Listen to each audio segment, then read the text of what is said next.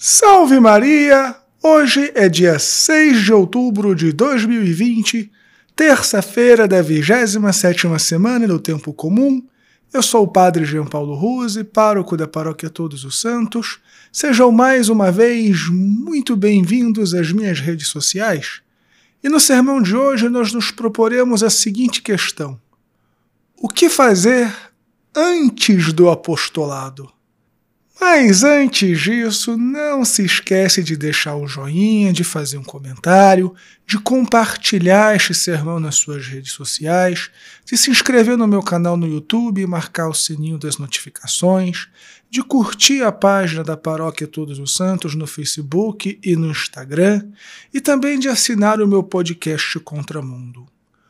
Por último, eu gostaria de deixar só um último recadinho. Salve Maria, meus filhos!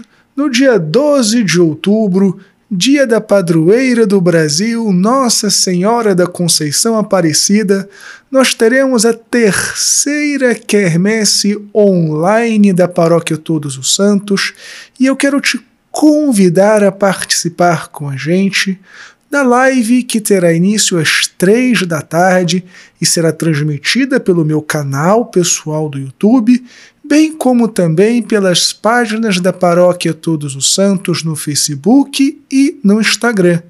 Em ambas as plataformas você vai encontrá-la como Paróquia Todos os Santos Imbu. Durante a live, além da animação musical, nós teremos brincadeiras para as crianças, sorteios de brindes e prêmios, e ela será encerrada com um Santo Terço dirigido pelos homens da nossa paróquia. E como nas edições anteriores da nossa quermesse online, nós teremos delivery de lanches, saborosos lanches. Dessa vez será cachorro quente. Você que mora mais ou menos perto da nossa paróquia, aqui em Imbu, em Itapsirica, em Tabuão, nas cercanias do Campo Limpo, poderá comprar através do link que estará na descrição deste vídeo. Mas temos também uma novidade. Todos os anos, no dia 12 de outubro, nós fazemos a festa para as crianças do nosso bairro.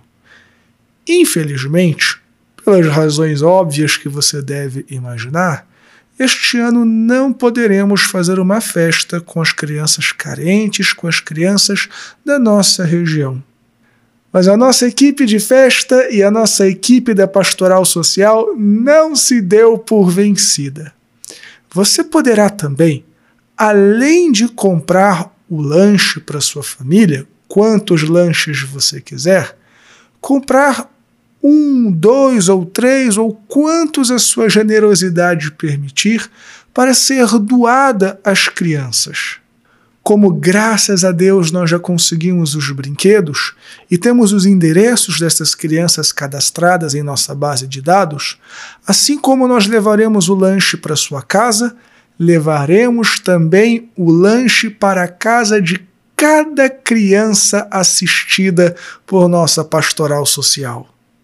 Deste modo, não apenas o seu dia será alegre, mas também você terá a oportunidade de fazer a alegria de uma criança, mesmo que você não more aqui nas redondezas. Vou deixar também o link para um vídeo da paróquia explicando como vai funcionar e o link também por onde você pode comprar o lanche para ser doado. Muito obrigado pela sua generosidade. Deus te abençoe e salve Maria!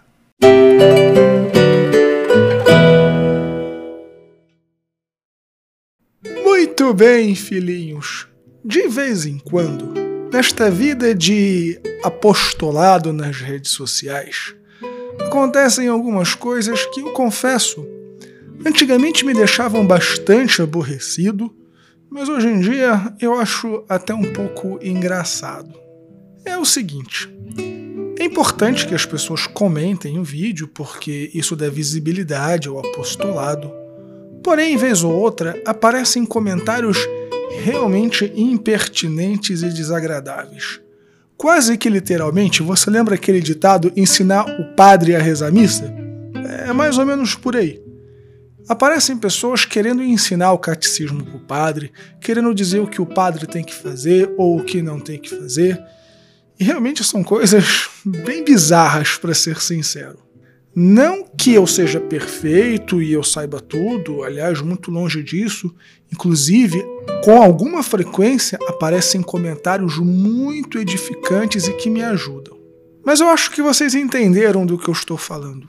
Aquelas pessoas que sempre criticam, que pensam que elas são o Papa. Apenas um exemplo bem esquisito, mas que ilustra isso. Recentemente saíram fotos do proximamente beato Carlos Acutis. E aí algumas pessoas começaram a dizer como é que ele pode ser santo se ele não estava usando terno e gravata. Isso porque o menino foi enterrado com roupa esportiva. Vejam a mentalidade de algumas pessoas. Elas se tornam tão cegas no seu farisaísmo que não percebem que estão, inclusive, desequilibradas.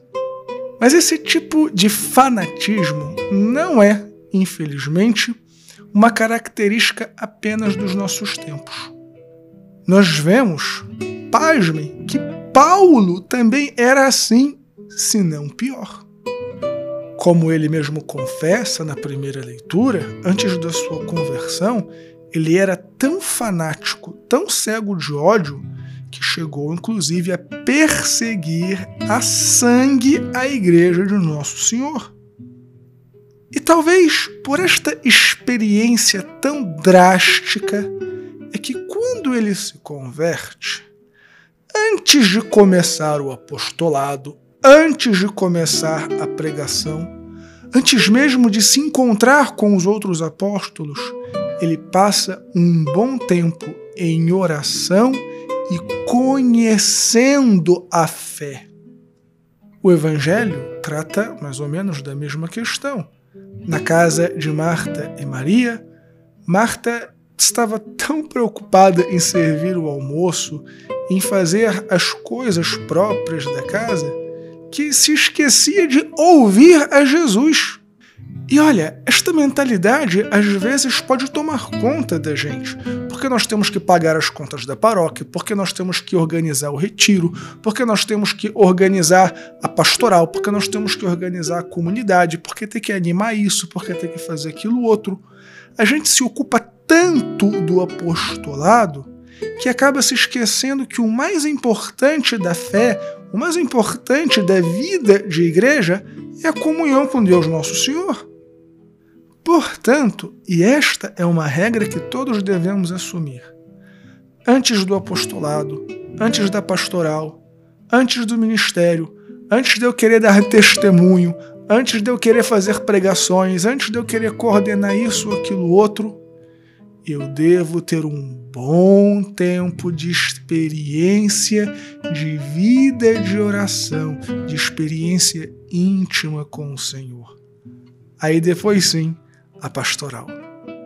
Essa história toda me lembra o caso do cardeal Vantuan.